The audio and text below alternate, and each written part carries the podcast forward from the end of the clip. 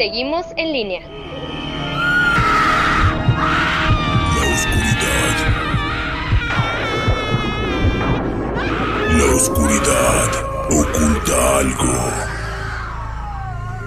Es una especie de sonidos Aradia Radio. Seguimos en línea. que nadie puede entender.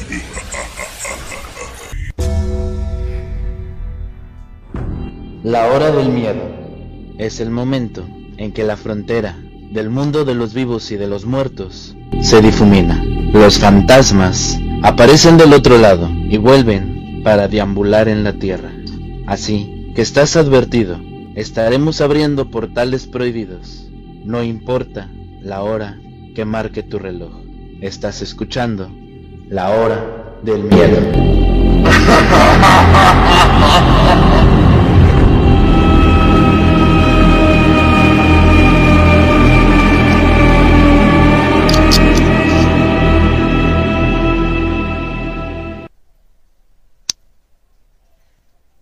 tal amigos? Muy buenas noches. Bienvenidos a un capítulo más de La Hora del Miedo. En locución me presento, yo soy Luna Blackstone, transmitiendo completamente en vivo a través de de radio, su radio paranormal, de nuestro canal en YouTube, La Hora del Miedo, y a través de frecuencia alterna de Arizona.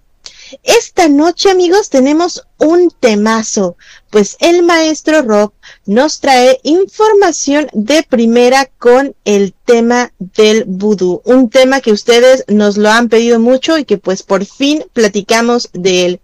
Así que esta noche habla- hablaremos sobre Marie Ledoux. Así que les recomiendo que no se pierdan ni un minuto de este programa. Y así es como le damos la bienvenida esta noche a nuestro historiador consentido, Rob Gray. Adelante, maestro, buenas noches. Hola, muy buenas noches. Gracias por acompañarnos en otra emisión más de la hora del miedo. Así es, recuerden que nos pueden encontrar en redes sociales, en nuestros perfiles personales de Facebook como Robert Gray o como Luna Blackstone y en YouTube como La Hora del Miedo. Además de que nos pueden buscar en Facebook en el portal del Fénix, un grupo de magia y esoterismo que tenemos ahí en Facebook. Además, los invitamos a Historias del Más Acá un podcast que se transmite todos los sábados por YouTube con la participación del Master Rob y de una servidora. Le recordamos que este programa es patrocinado por la Maestra K y está bajo la producción de Mauricio Mendoza. Dicho esto, comenzamos con el maravilloso tema de esta noche. Adelante, maestro, por favor. Muchas gracias, Donita. ¿Qué podemos saber nosotros de Marie Laveau? Ella se dice que nació entre los años de 19 1794 a 1801. No se tiene a ciencia cierta el año en que nació, porque inclusive ella cambió su mm, acta de nacimiento para poderse casar cuando ella apenas tenía 15 años. Lo que sí se sabe es que ella nació en Nueva Orleans, Luisiana. Ella era considerada la reina del vudú en Nueva Orleans. Y según los informes, los poderes de Leveau incluían curar a los enfermos, extender los dones altruistas a los pobres y sobre todo supervisar los ritos espirituales. Existe cierta confusión al respecto de lo que les decía el año de nacimiento. Muchos dicen que nació entre 1794 y eh, 1801. Ella nació de una mujer africana llamada Marguerite Dantel y Charles Leveau. Marie se casó con un hombre. Él era criollo de Saint-Domingue, llamado Jacques Paris. Según los informes, aquel hombre desapareció. Más tarde fue reportado muerto. Tras su desaparición, Leveau comenzó a referirse a sí misma como la viuda de Paris. Después de la muerte de su esposo, Leveau comenzó una relación con Jean-Louis Christophe Duminy, de Grapón. Con él se casó y tuvieron muchos, concuerdan o desacuerdan. Dicen que tuvieron cinco hijos, otros dicen que tuvieron quince hijos. Ellos, desafortunadamente, murieron víctimas de diversos brotes de fiebre amarilla, que fue una plaga que estuvo en Nueva Orleans, debido al deficiente sistema de drenaje de la ciudad. Aunque Levoux era una madre y esposa comprometida, gran parte de su prioridad y el cuidado se extendió mucho a sus hijos, sobre todo también a sus hijos espirituales y a la comunidad en general para que ella pudiera tener todo lo que se decía sobre ella. Ella no inició en los artes del vudú desde un principio. Ella, siendo una mujer libre, porque a pesar de que estamos hablando que en esas épocas todavía había esclavitud, su madre había comprado su libertad, así que ella nació libre. Para poder crecer dentro de la comunidad, creó un negocio gracias a que se fue llamada la viuda de París. Su negocio era de peluquería. Esto creaba una estabilidad económica para ella y para su familia, pero a través de la interacción de los clientes, sobre todo todo tipo de clientes, porque nosotros tenemos la habilidad de contarle todo a nuestro peluquero, realmente inclusive le confiamos la vida a nuestro peluquero. Sus clientes no solamente eran los esclavos, los sirvientes de la casa, también estuvo expuesta a información personal de toda la, parte de los ricos, de los blancos. Ellos a menudo iban a buscar su consejo, a veces ella ya sabía cuando pasaba algo y cuando llegaban a pedirle ayuda con sus ceremonias, con su magia, Devoux ya sabía lo que iban y a qué iban, gracias a que su clientela le había dado, hecho una red personal de comunicación, también conocido como chisme, pero ella lo logró hacer a su favor. Y no solamente gracias a que era la estilista del lugar, sino también mucha gente iba y le, y le daba todo lo que necesitaba saber sobre la gente. Las personas buscaban asesoramiento al respecto de todos los asuntos personales. Muchos ricos, los políticamente ricos, Inclusive los sacerdotes iban por sus consejos personales. Ella intervino en muchas de las situaciones de la protección con cualquier energía maligna que pudiera verse puesto en su contra. Ella luchaba mucho por la libertad y la justicia. Muchas veces estuvo en contra de la policía y la policía estuvo en contra de ella. Muchas veces estuvo a favor. Pero para referirnos un poquito sobre toda su historia tenemos que saber qué es el vudú. Lo que nos dicen los libros es que el vudú, y si me equivoco, espero que la gente que, practique esta magia eh, me haga saber que, que hay cosas que no, no son como dicen los libros, ¿verdad? Lo que nos dice es que el vudú es un sistema religioso que deriva de las prácticas espirituales del Dahomey, esto en el histórico reino de, África Occidental, ubicado en lo que ahora es Benín. El vudú en realidad es una palabra fon que significa espíritu o deidad. Este fue transportado a los Estados Unidos durante el comercio de los esclavos. Aquella religión africana fue llevada a Nueva Orleans, primero, por un grupo de africanos esclavizados del África Occidental, y después de la revolución de Saint-Domingue, otra ola de africanos llevó aquella religión, aquella parte de Luisiana. La tradición vudú fue fortalecida y reforzada por la comunidad africana libre y sobre todo por la esclavizada de Nueva Orleans. Es muy importante tener en cuenta que la práctica del vudú en Nueva Orleans no es la manifestación más pura del vudú, también conocida como Dahomey. Además, no es el mismo sistema religioso que se observa en Haití. Estos esclavos tenían un conocimiento práctico de las plantas, qué plantas y raíces te pueden curar, pero también qué otras pueden matarte.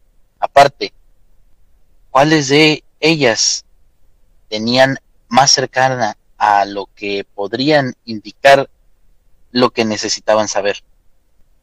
Sin embargo, muchas veces ellos tenían sus propios sintecrismos.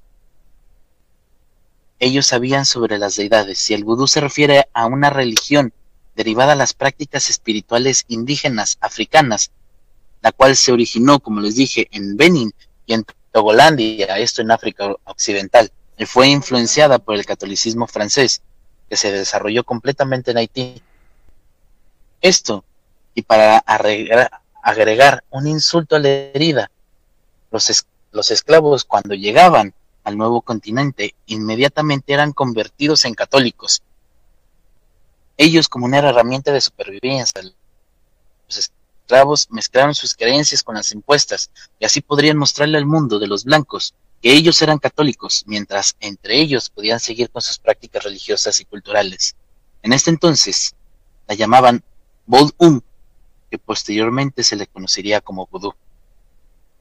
Y exactamente en Luisiana, las tribus y naciones africanas reconocían que hay un creador, que éste tenía entidades espirituales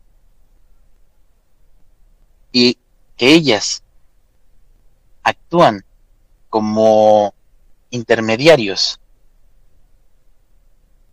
Esto es básicamente similar a lo que se tenía con la religión católica. Ellos creen que hay un Dios supremo y que todas estas entidades intermediarias entre los seres humanos y aquel Dios supremo se llaman loas. Dentro del vudú criollo de Nueva Orleans existe un distintivo entre vudú y judú. Según el profesor y antropólogo Anthony Angel, describe que el vudú es la magia y el judú la religión. Para algunas otras personas practicantes del vudú, no importa quién seas, ya sea un santo u otro tipo de deidad, para ellos es lo mismo. ¿Cómo se puede decir un ejemplo sobre esto? Si tú crees, por ejemplo, en una diosa de la luna, y yo creo en otra diosa de la luna, para aquellos practicantes del vudú de Nueva Orleans, para ellos es la misma entidad, pero con diferente nombre. Estas culturas fueron impuestas por la religión católica y encontraron entre estas prácticas un balance de creencias, mientras que ellos tenían que pretender seguir aquella religión para no ser quemados vivos. En la oscuridad, también hacían la religión que los padres les enseñaron en sus hogares. Con el tiempo se dieron cuenta que había ciertas actividades del catolicismo, las cuales eran muy bien vistas y agradables para sus dioses y los loas. Una de ellas es hacer cosas desinteresadas, sacrificios como ayunos, y ellos sabían que tenían este tipo de similitudes con su religión. Una cosa que se tiene que saber también dentro del vudú es la función de los muñecos vudú. Según se dice, los muñecos vudú funcionan con dos principios mágicos. Una es la ley del contagio y la otra es la ley de la similitud. La primera nos dice que lo similar atrae a lo similar. Un ejemplo de esto son las pinturas rupestres, donde nuestros ancestros pintaban escenas de caza para salir a buscar alimentos. Ellos la pintaban para que se pudieran manifestar de la misma manera. La segunda ley se refiere a que cuando un objeto tuvo contacto con otro, se queda conectados instantáneamente para siempre. Nosotros podemos ver, por ejemplo, en la, física, en la física cuántica, que le llaman entrelazamiento cuántico. Esto pasa mientras dos moléculas están conectadas para siempre. No importa la distancia, lo que hagas, una siempre va a estar conectada a la otra y viceversa. En pocas palabras, significa que un cabello tuyo o un botón de tu camiseta, aunque sea removido, mantendrá un entrelazamiento contigo y este objeto siempre estará junto a ti. Una de las cosas que tenemos que saber también sobre el vudú en Nueva Orleans consiste en trabajos de raíces o de amuletos también llamados gris gris o juju. La gente buscaba a aquellos sacerdotes u otros espiritualistas para poder tener una intervención y la protección en sus asuntos diarios. Estos favores iban desde relacionados con el amor hasta la influencia política. Aunque la mayoría de los trabajadores usaron los poderes y las fuerzas para hacer algo positivo, hubo algunos que no lo hacían. Probablemente fue el trabajo de aquel pequeño porcentaje de personas lo que fue el, sensacionalismo fuera de la religión. En este aspecto, la religión se conoció como judú y a menudo la base de los conceptos erróneos que es la sociedad practicante pública que tienen sobre el vudú. Así que como reina, Marie orquestó predominantemente rituales en los tres sitios principales en Nueva York, en Nueva Orleans, perdón. Su casa en St. Anne Street, también en el Congo Square. Su casa conservaba a los clientes que se reunía con ella con respecto a cualquier problema que tuvieran. Esto lo hacía en su patio trasero. También tenía ceremonias que conjugaban el espíritu de Gran Zombie, la deidad de Mbalawedo, que se manifestaría a través de su serpiente, que de hecho así se llamaba, Zombie. El segundo y el gran espacio ritual es la Plaza Congo.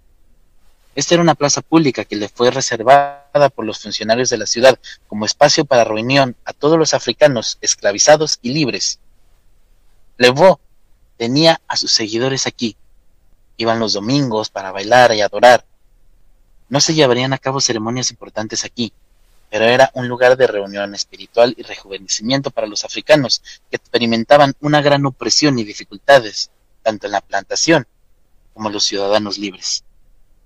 En último lugar, la importancia que fue presidada por Lebeau es el Bayou St. John's, que se encontraría a, las orillas del lago Pochitrin. Fue aquí donde tuvieron lugar las principales ceremonias entre los iniciados a la religión. Marie a menudo estaba acompañada por su rey o por un oficiante masculino de segundo rango. El canto, el baile, los tambores, la posesión del espíritu ocurrían en estas reuniones. Aquellos blancos curiosos a menudo que se metían a colaborar en el bosque lo hacían para presenciar estas ceremonias, para que aquel sensacionalismo, y a menudo estos informaban a historias extremas de aquellas representaciones. Existen varias historias sobre Marie que son sorprendentes, incluso a más de 100 años de que haya pasado todo esto. Así es, maestro. Creo que el hablar del vudú es un tema bastante, bastante extenso. Nos podemos llevar no solamente uno, sino varios programas, pero honestamente el hablar de Marie Ledoux es, es un tema que a mí me encanta. De hecho, ahí en Nueva Orleans está en el, ah, en el eh, este, Panteón de Lafayette, me parece que se llama, está su tumba y suelen marcar con unas cruces eh, ahí para pedirle favores, pues dicen que todavía después de muerta eh, sigue haciendo este tipo de, le siguen haciendo peticiones y pues ella las sigue cumpliendo, maestro. Sí, de hecho existen muchos rituales que todavía se le sigue haciendo a Marie, sobre todo en su tumba, ya que muchas veces se dice que ella incluso estuvo activa después de morir, gracias a otro de los rituales eh, conocidos como la zombificación. Este es un ritual bastante complejo. Lo poco que sé sobre este ritual es que utilizan algo llamado el polvo zombie, que te lo pueden dar a tomar, te lo pueden dar a comer, incluso muchas veces puede ser inyectado a lo lejos, por ejemplo, por una cerbatana. Este polvo zombie hacía que parecieras como si estuvieras muerto y te enterraban vivo. Desafortunadamente, como persona, tú veías cómo te enterraban vivo. No tenías que pasar más de ocho o nueve días para que la persona o aquel sacerdote vudú tuviera que ir a desenterrarte y para que no pudieras tener conciencia pura de todo, te quitaban lo que le llaman el pequeño ángel, esto lo hacían con algo llamado el pepino zombie. Te daban el pepino zombie, guardaban a tu pequeño ángel y tú básicamente eras su esclavo. Qué fuerte tema. De hecho, nos habían preguntado anteriormente en otros programas justamente sobre la zombificación y el vudú. Y es que muchas veces hablábamos de que los muñequitos vudú pues tienen la capacidad de digamos que absorber cierta energía o encapsular energía de la persona y hacerles que hagan vaya, digamos que controlar sus movimientos. Esto no es tanto así como controlar sus movimientos, sin embargo, las personas que trabajan con el vudú realmente saben que este tipo de muñecos son bastante peligrosos, que no solamente sirven para dañar, sino también para proteger, maestro. Sí, este tipo de muñecos normalmente fueron creados precisamente para proteger, para curar, no fueron creados para dañar. Quien lo ha intentado hacer para que pueda dañar a la gente es precisamente las personas que no están familiarizadas en el vudú como debe de ser.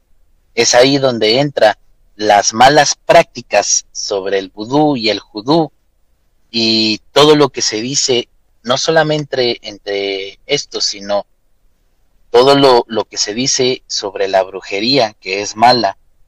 Y no es así. Simple y sencillamente es una manera de vivir.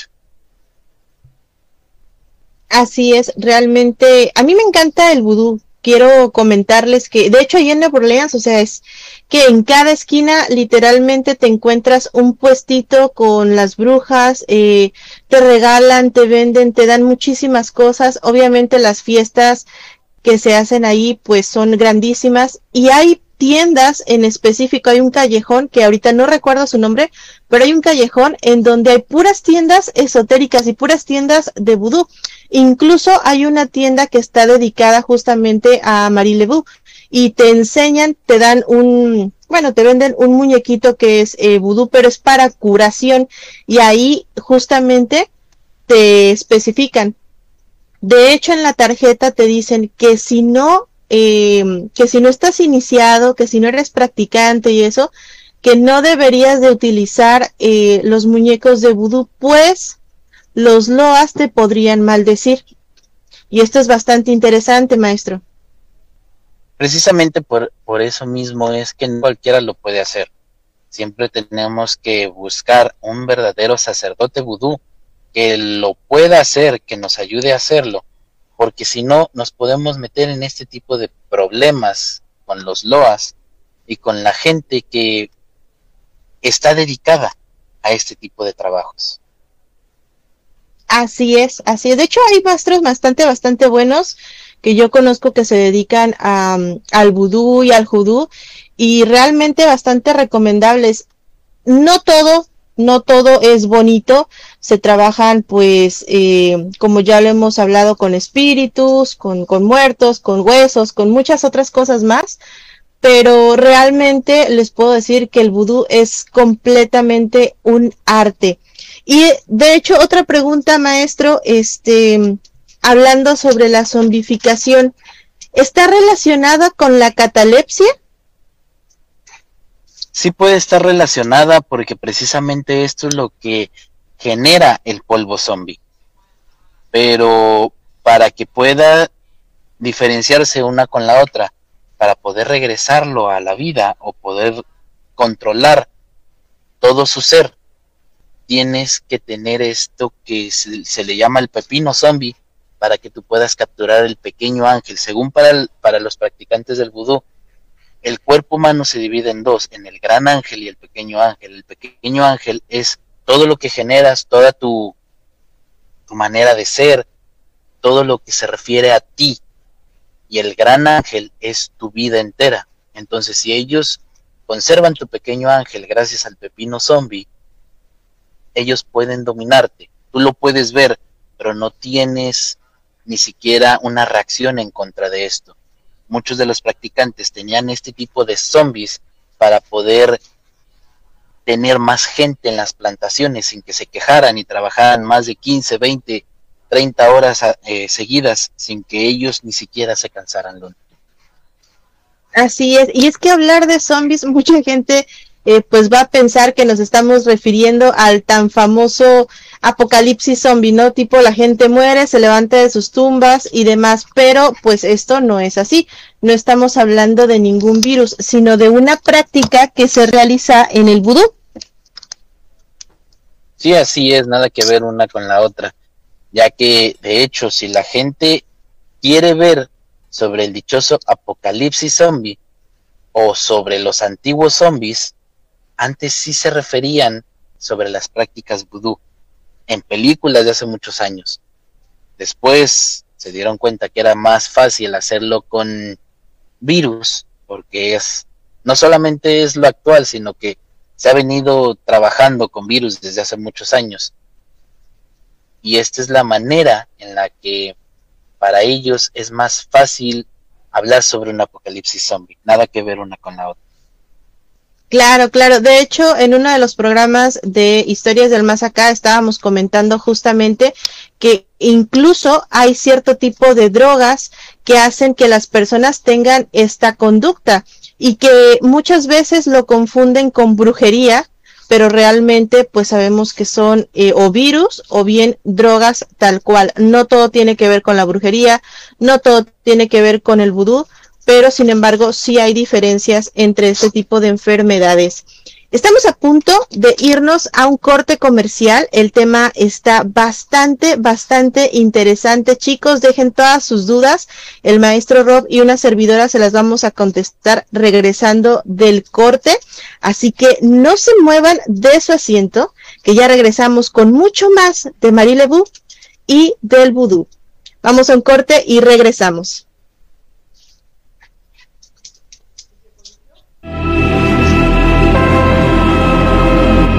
Un momento regresa la hora del miedo.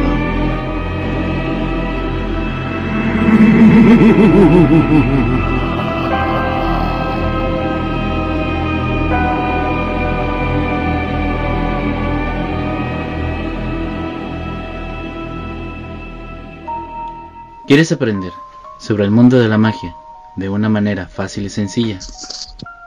Búscanos en Facebook en el portal del Fénix donde encontrarás tips mágicos, rituales sorprendentes, hechizos y herbolaria, además de lecturas de tarot y horóscopos, entre muchas sorpresas. Así que ya lo sabes, si buscas algo diferente, intégrate ya a Facebook al portal del Fénix.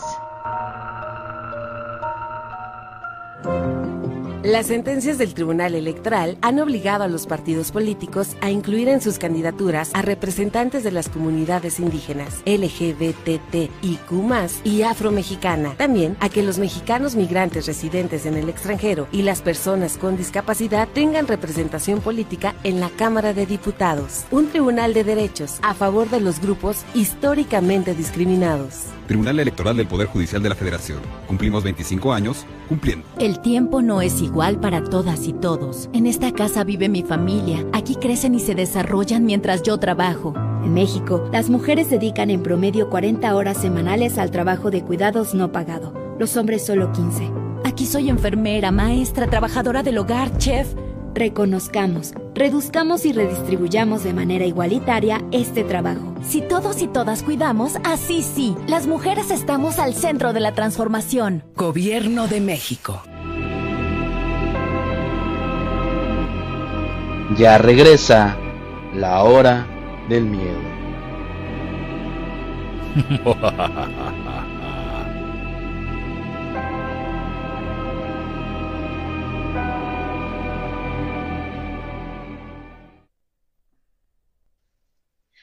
Ya regresamos completamente en vivo a este su programa La Hora del Miedo.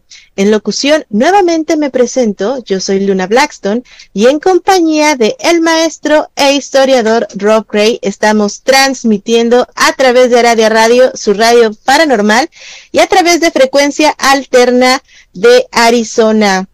El día de hoy no pudimos transmitir en YouTube, no sé qué pasó, pero vamos a poder eh, poner la, la retransmisión después de que termine el programa. Tenemos algunos comentarios de la gente que nos estaban comentando que la señal pues no andaba bien, pero parece ser que ya se arregló. Tenemos por aquí a Carlos Luna, a Eri Ru, que nos dice buenas noches maestros. Saludos nuevamente desde el Estado de México. Tenemos a Emery, muy, nos dice, yeah, está muy bien. Saluditos también a Mau por aquí. Y pues nada, estamos hablando sobre el vudú, sobre Marie Lebu y sobre los muñecos vudús. Así que para esto pues tenemos al maestro Rob. Adelante maestro con el desenlace de esta historia. Ahora que... ¿Dónde está el maestro Rob? Adelante maestro. Sí, Lunita, muchas gracias. Una de las historias que más nos llama la atención que se dice sobre María Lebu es que, por ejemplo, hay una tremenda historia sobre ella y su casa. Como le dije, su casa se encontraba en la calle Saint-Ain, en el número 1020. En 1986, ella era una mujer tan reconocida, pero tenía un pleito casado con otra mujer muy conocida que vive a unas cuadras de ahí. El pleito es por algún asunto de rivalidad, sobre todo de negocios. El hecho es que la policía iba a arrestar y para ello va un solitario policía. El solitario policía llega a la puerta de la casa 1020 de la calle Saint Anne, toca la puerta y espera. Pero al momento que hace esto, empieza a tocar otra vez la puerta y de la ventana lateral de la puerta se abre y una mano de una mujer, finamente aderezada con varias pulseras, hace un giro extraño, una señal extraña. Aquel policía cuando se da cuenta que hay una mano girando, no deja de girar. El policía empieza a girar, a girar, a girar como si fuera una pirinola. Girando, girando, girando. Él no puede detenerse, el tipo está totalmente convertido en una pirinola giratoria que va dando vueltas por la calle. Mientras pasa esto, la gente sale a verlo. Aquello les provoca mucha gracia porque el tipo iba con todas las ansias de arrestarla por los pleitos que había tenido. Y aquel policía había salido dando vueltas. Hasta que finalmente se cae por alguna parte por allá. La mujer cierra la ventana, sigue con sus cosas.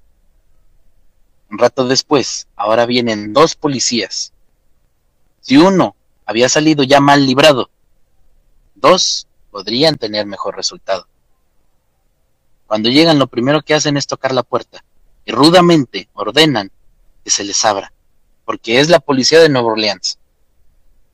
Cuando el sujeto va a golpear nuevamente la puerta, vuelve a abrir la ventanita de un lado, se abre un poco, vuelve a salir aquella mano, Finalmente, vuelve a hacer una señal después cierra la ventana. Aquellos dos oficiales, justo cuando van a golpear nuevamente la puerta, uno de ellos, aunque usted no lo crea, se pone a ladrar.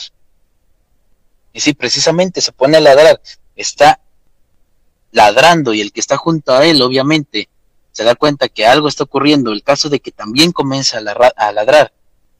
Básicamente están haciendo una plática entre perros. Unos instantes después están tirados en el piso a cuatro, a cuatro patas, gruñéndose y oliéndose el trasero como si fueran perros. Acto seguido, comienzan a huir, porque aquella persona que vivía en el 1020 sale con una escoba y le da unos escobazos a ambos perros policías, y estos se retiran huyendo. Nuevamente los vecinos, la concurrencia se, se da cuenta se pone a reír por todo lo que estaba pasando. Aparte, las calles en 1860 eran increíblemente ruidosas, llena de gente, así que aquellos dos pobres perros policías huyen en dirección a su comandancia, totalmente descontrolados, mientras la gente ríe y les arroja cosas. El jefe de la policía está tremendamente molesto porque ahora ordena que vayan cuatro policías y esta vez van preparados antes de llegar a la casa, un poquito antes, en plena calle, los cuatro policías empiezan a gritar que salga, que está detenida, que es la policía, no va a ir a tocar la puerta. Acto seguido, aquella misma elegante mano, una mano bastante bonita, vuelve a salir por la ventana, hace un gentil movimiento para después regresar y cerrar la ventanita. El jefe, que va acompañado por los cuatro elementos, vuelve a gritar que salga. Ahora, antes de que pueda seguir con aquel discurso uno de sus agentes le acaba de pegar con el garrote, justo con el garrote que lleva. Cuando se da vuelta, otro de los agentes acaba de golpear al primer golpeador. El jefe toma su propio garrote y golpea a otro de los agentes, y así mutuamente comienzan a golpearse, al tiempo que van gritándose de cosas, gruñendo, ladrando, girando como si fueran pirinolas, te van golpeando mientras dan vueltas y regresan a la estación de policía. Y en medio de todo el barullo de aquel montón de habitantes de Nueva Orleans, que habían estado atentos, porque se ha corrido la voz de que la dueña de aquella casa estaba haciéndole maldades a los policías. Obviamente aquello era una fiesta, pero no terminaría ahí. Un rato después, el jefe de la policía ordena que todo el cuartel de policía, es decir, todos los agentes, vayan allá y traigan a la mujer. Así que llegan una treintena de policías, todos muy serios, preparados para lo que pueda ocurrir. Comienzan a rodear la casa, pero conforme van acercándose cada uno de ellos, ellos llevan en la mano ya un garrote y llevan también la pistola, están prevenidos a todo. Cuando de pronto, la hermosa mano, ricamente aderezada, abre la ventana, hace un gentil ademán y después la cierra. Cada uno de aquellos agentes van acercándose a la casa y se van sentando en la banqueta, sentándose en una piedra, se están sentando en las escaleras al tiempo que se acurrucan y caen dormidos. Todos los policías se quedaron dormidos. Un rato después, Marie abrió la puerta, cerró la puerta, siguió su camino, fue a atender algunos asuntos que tenía que hacer. Al caer la noche, cuando regresó, simplemente golpeó con un palo de la escoba. Aquellos agentes que habían caído dormidos se levantaron y se fueron muy apenados. No volvieron. No volvieron con ella. No fueron a arrestarla. Así que mejor fueron y arrestaron a la enemiga que la había denunciado porque esta mujer no era cualquier mujer, era una persona increíble, respetada, temida, a veces odiada. Aquella tremenda mujer ha sido considerada por muchos largos años también como si fuera un mito, ya que existen muchas historias como esta luna.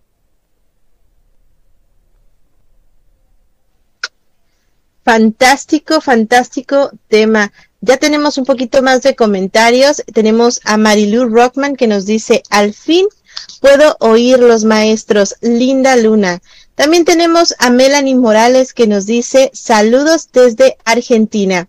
Aquí presente, me encanta escucharlos. Un beso enorme hasta Argentina. Carlos Luna nos dice, me acuerdo de una película la serpiente y el arco iris. Y recuerdo que hablaba de estos zombies.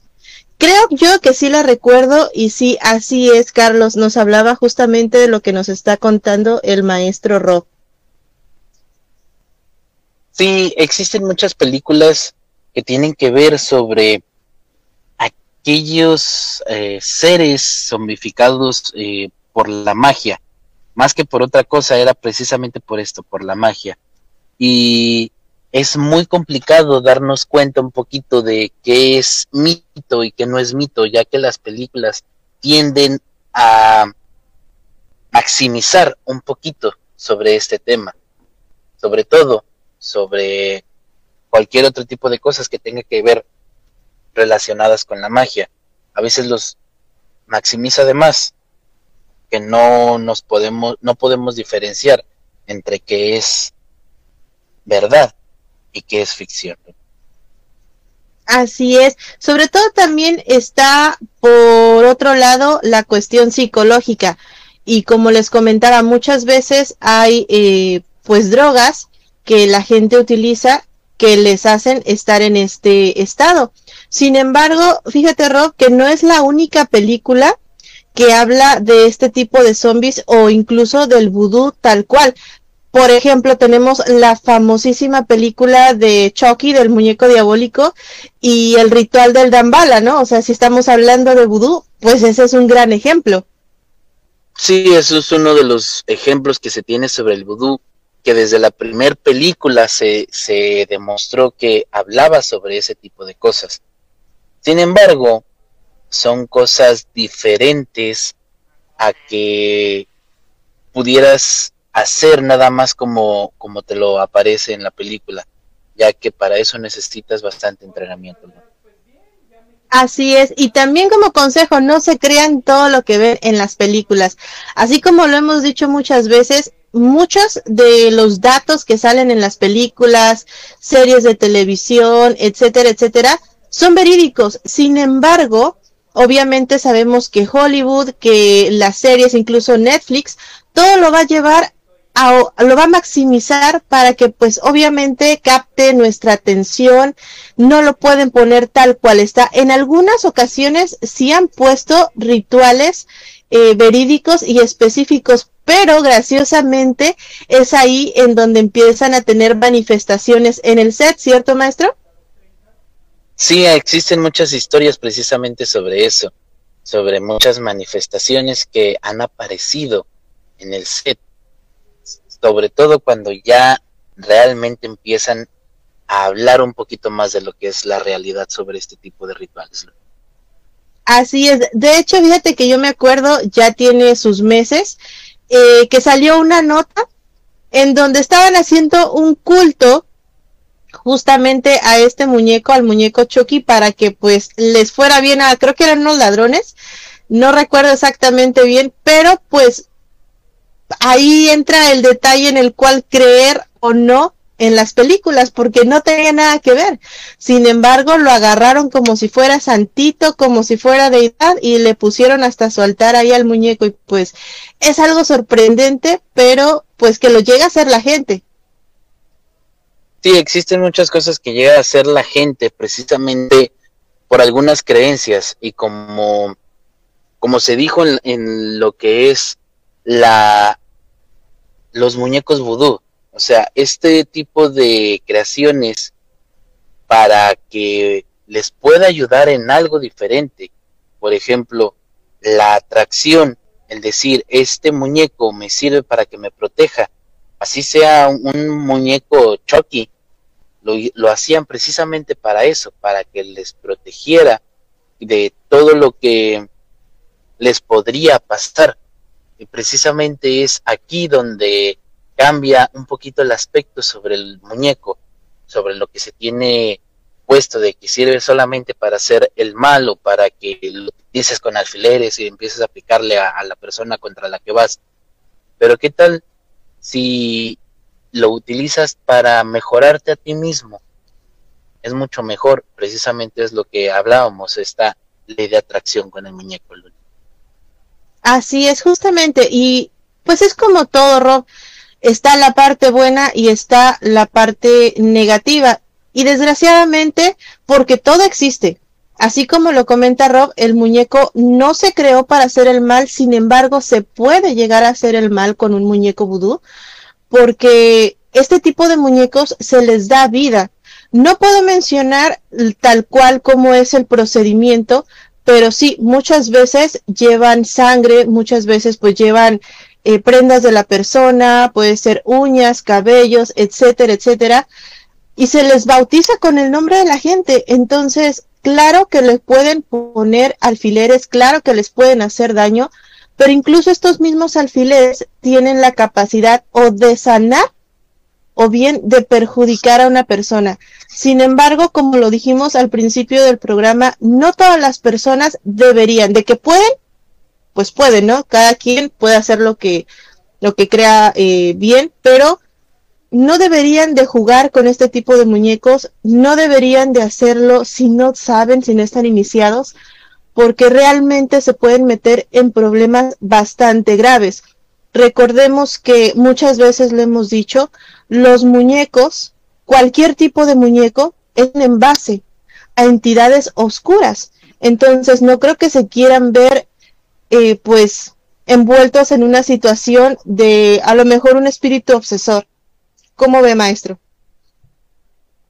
Tienes que tener mucho cuidado en lo que haces en todo, no solamente por las entidades oscuras. A veces no sabes ni qué entidad estás invitando y esta entidad te hace hacer cosas diferentes, cosas que no creíste que pudieran pasar. Precisamente son las diferencias entre eso que, que aparece y lo que no creemos que pueda existir. Así es. Muchas veces creo que nos ponemos a pensar, eh, no, la brujería no existe, yo no creo, a mí no me va a pasar, pero resulta que aquí no importa si tú crees o no. Lo que importa y quien importa que crea es la persona que te lo está haciendo, porque esa persona sabe manejar las energías y es la persona que te puede llegar a beneficiar o a dañar. Entonces, ahí se los dejamos de tarea para que no crean que la magia, que la brujería no existe, que nunca les va a pasar, porque uno nunca sabe. Sí, nunca sabe lo que nos espera, lo que no, no nos puede esperar. Por ejemplo, eh, está otra historia también de Marie, cuando no creían en todo lo que ella hacía. Eh, esta casa, precisamente de Saint Anne, ella no la compró, era una casa muy bonita, la cual le servía para poder criar bien a sus hijos. Esta casa no pagó ni siquiera un centavo por ella. A ella se la regalaron como donativo. Pero ¿por qué fue que, se lo regalaron? La historia es simple. Uno de estos políticos eh, necesitaba ayuda porque su hijo iba a ser enjuiciado por haber violado y asesinado a una mujer eh, de la calle, por decirlo de, de una manera muy sutil, ¿verdad? Entonces, el día de su juicio, aquel señor prometió darle todo lo que ella quisiera con tal de que salvara a su hijo. Ella, contrario a todo lo que ella decía, porque nunca fue de ayudar a este tipo de, personas, contrario a lo que todo hacía, aceptó. Ella fue en la noche, antes de que fuera el juicio, agarró una lengua de vaca, la, le puso un clavo por en medio, agarró tres semillas de pimienta. Una de estas semillas las puso una abajo de la silla del, del juez, una abajo de la silla del jurado y una abajo de aquel acusado. Y abajo de donde estaba la fiscalía dejó la lengua con el clavo. Cuando empezó aquel juicio, de último momento, Marie, como bien se sabía, llegó, abrió las puertas acompañada de Zombie, que ella decía que es su familiar. Para aquellos que están en, la Academia Tsuki, nosotros ya les enseñamos lo que son los familiares. Y precisamente Zombie era la familiar de Marie. Entonces, ella solamente se sentó y no dijo absolutamente nada. La fiscalía no pudo comprobar nada, se le trababan las palabras, no podía decir nada. Así que lo único que creó fue que el juez desestimara todo el caso y declarara libre aquel hijo de aquel político. En ese mismo lugar, el político le firmó los papeles y los documentos, no solamente de la casa, sino de Congo Square. Esto era lo que la gente en un principio no sabían, que la magia existía de esa manera. Así es. Y creo que muchas veces cuando pensamos o la gente piensa en el vudú, luego, luego piensan en cosas malas. Sin embargo, se hizo para ayudar a la mayoría de las personas o para hacer cierta parte eh, justicia. Y historias como estas hay muchísimas en el vudú. Incluso recuerdo mucho la historia de dos personas una que le pidió justamente a Marie Lebu que le, que le ayudara con, no recuerdo si era su hijo, pero con un familiar que estaba muy enfermo.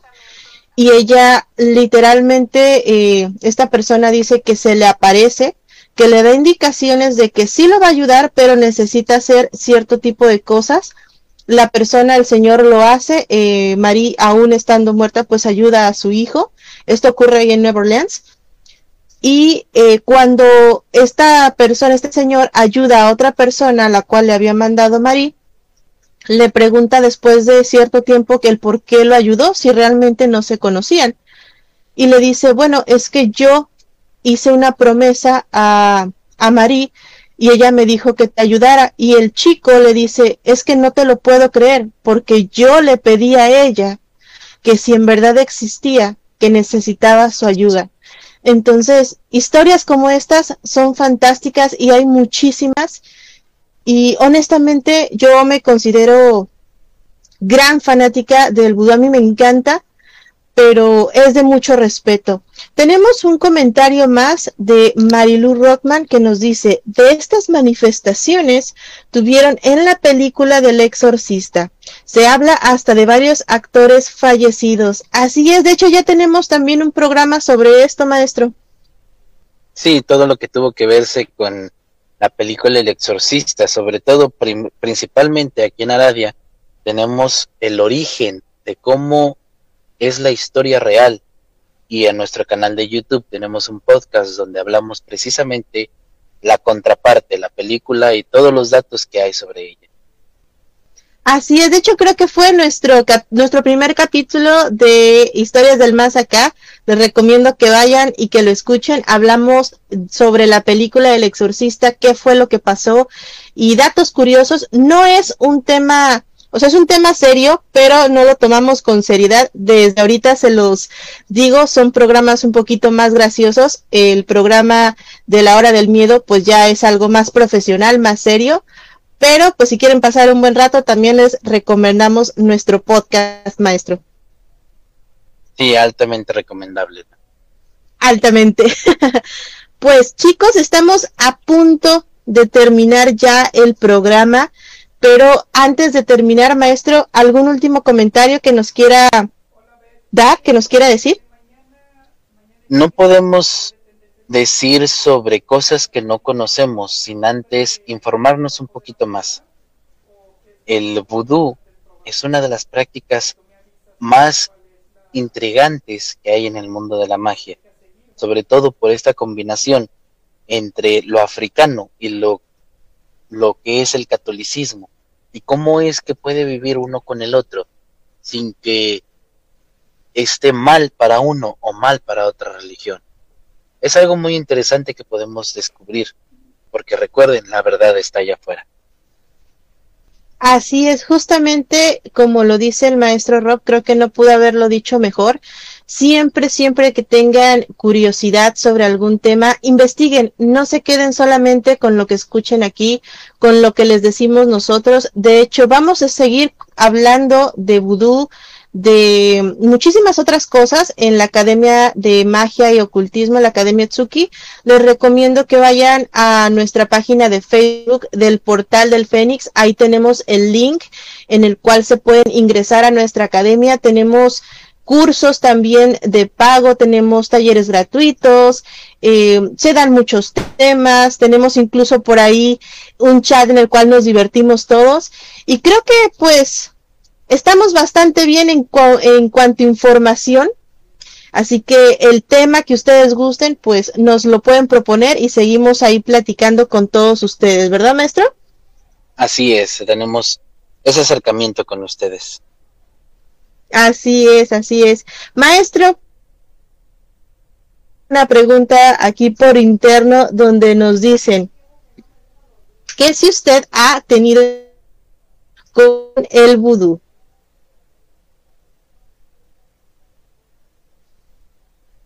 Creo que el maestro Rob se nos salió de repente, se fue de, de la llamada porque ya no lo tenemos aquí. No, aquí estoy. Pero bueno, chicos, Ah, ¿verdad? De repente se va, maestro. bueno, la pregunta era si usted ha tenido experiencias que nos pueda relatar o nos pueda contar personales con el vudú.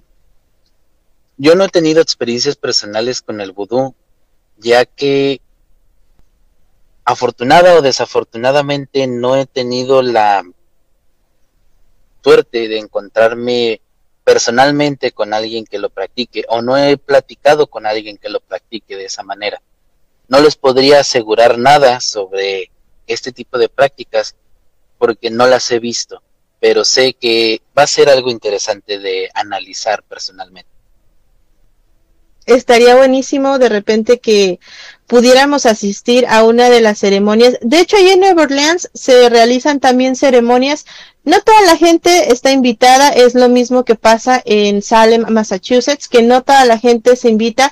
Sin embargo, pues ahí en, en Nueva Orleans, digamos que está un poquito más abierto, porque pues lo ven como normal el incluso llevar gallinas negras al cementerio Lafayette y hacer ahí rituales, a pesar de que está bastante cuidado, siempre hay momentos en el cual se les dejan o pasan, por ejemplo, a dejar ofrendas a la, a la lápida de Marie Lebu. Entonces, creo que estaría bastante interesante, Master, nos vamos, nos damos una vuelta por ahí por Nueva Orleans, hacemos este, a lo mejor un reportaje a los chicos, no sé, estaría buenísimo. ¿Qué opina? Un día de estos que tengamos un poco de más tiempo. Sí, tenemos muchos reportajes, muchas cosas todavía que enseñarles de algunas cositas que hemos estado ahí investigando, así que pues estén al pendiente de todo lo nuevo que se viene, tanto en la hora del miedo como en el portal del Fénix, como en todos los proyectos que tenemos. Sí, todavía nos falta mucho por, por enseñarles sobre todas estas sorpresas que tenemos para ustedes. Así es, ya nos están diciendo aquí maestros que sí, sí, sí, que quieren más información. Pues ya saben chicos, búsquenos ahí en Facebook, ahí está el link para que se puedan unir a esta academia, ahí les estamos compartiendo muchísima información. Por ejemplo, acabamos de hablar incluso de la bola de cristal, entonces pues si quieren saber un poquito más, les recomiendo ahí que, que nos busquen. Y pues nada, maestro, ya estamos a punto pues ya de despedirnos, así que les, les recordamos que nos escuchen, se, se transmite todos los días el programa por Aradia Radio, pero los martes tenemos el programa en vivo en punto de las 10 de la noche. Así que los esperamos la siguiente semana nuevamente con otro tema de interés. Así que ya saben chicos, podemos seguir la conversación en cualquiera de nuestros chats. Si tienen más dudas, si tienen más preguntas, pues ahí vamos a estar todavía un ratito. Así que pues sin nada más, maestro, nos despedimos.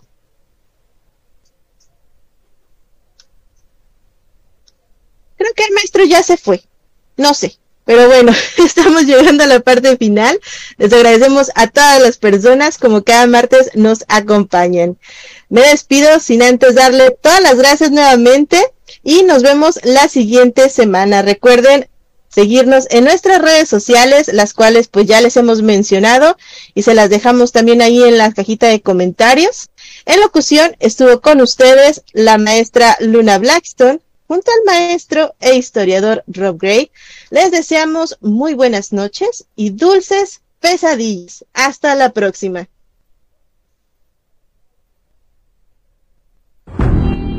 Este fue tu programa, La Hora del Miedo. Los esperamos en la siguiente emisión.